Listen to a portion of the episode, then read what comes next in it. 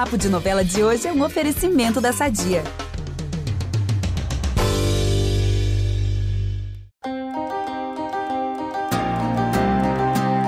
Ai, gente, eu já tô com meu lencinho aqui, porque nos próximos capítulos de Pantanal a gente vai se despedir do nosso peão mais gato de todos.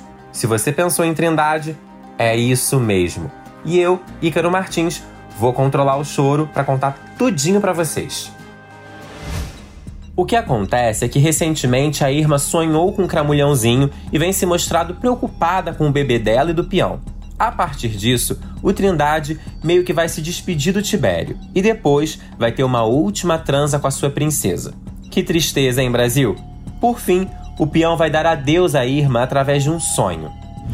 Além disso, nos próximos capítulos, a briga de Bruaca na justiça vai andar e a advogada dirá que todos os bens do Tenório estão bloqueados. A guerra tá só começando. Mas com as coisas se resolvendo, Tadeu e Zefa ajudarão Alcides e Bruaca a se encontrarem no galpão. Os dois estão morrendo de saudades um do outro, né? E bem naquela hora, não é que eles vão ser flagrados? O Trindade que vai ver tudo. Aí, por falar em Trindade, ele vai mesmo pegar sua viola e vai partir da fazenda.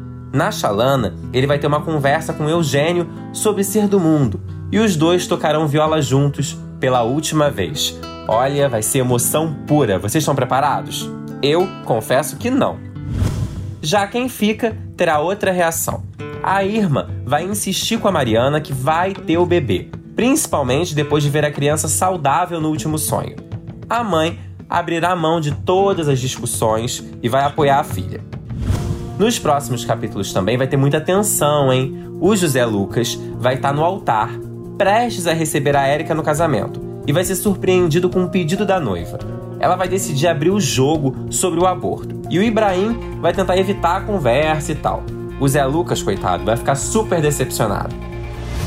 O que, que será que vai acontecer? Não perca nenhum detalhe de Pantanal no G-Show e assista todos os capítulos no Globoplay. Beijão e amanhã eu tô de volta.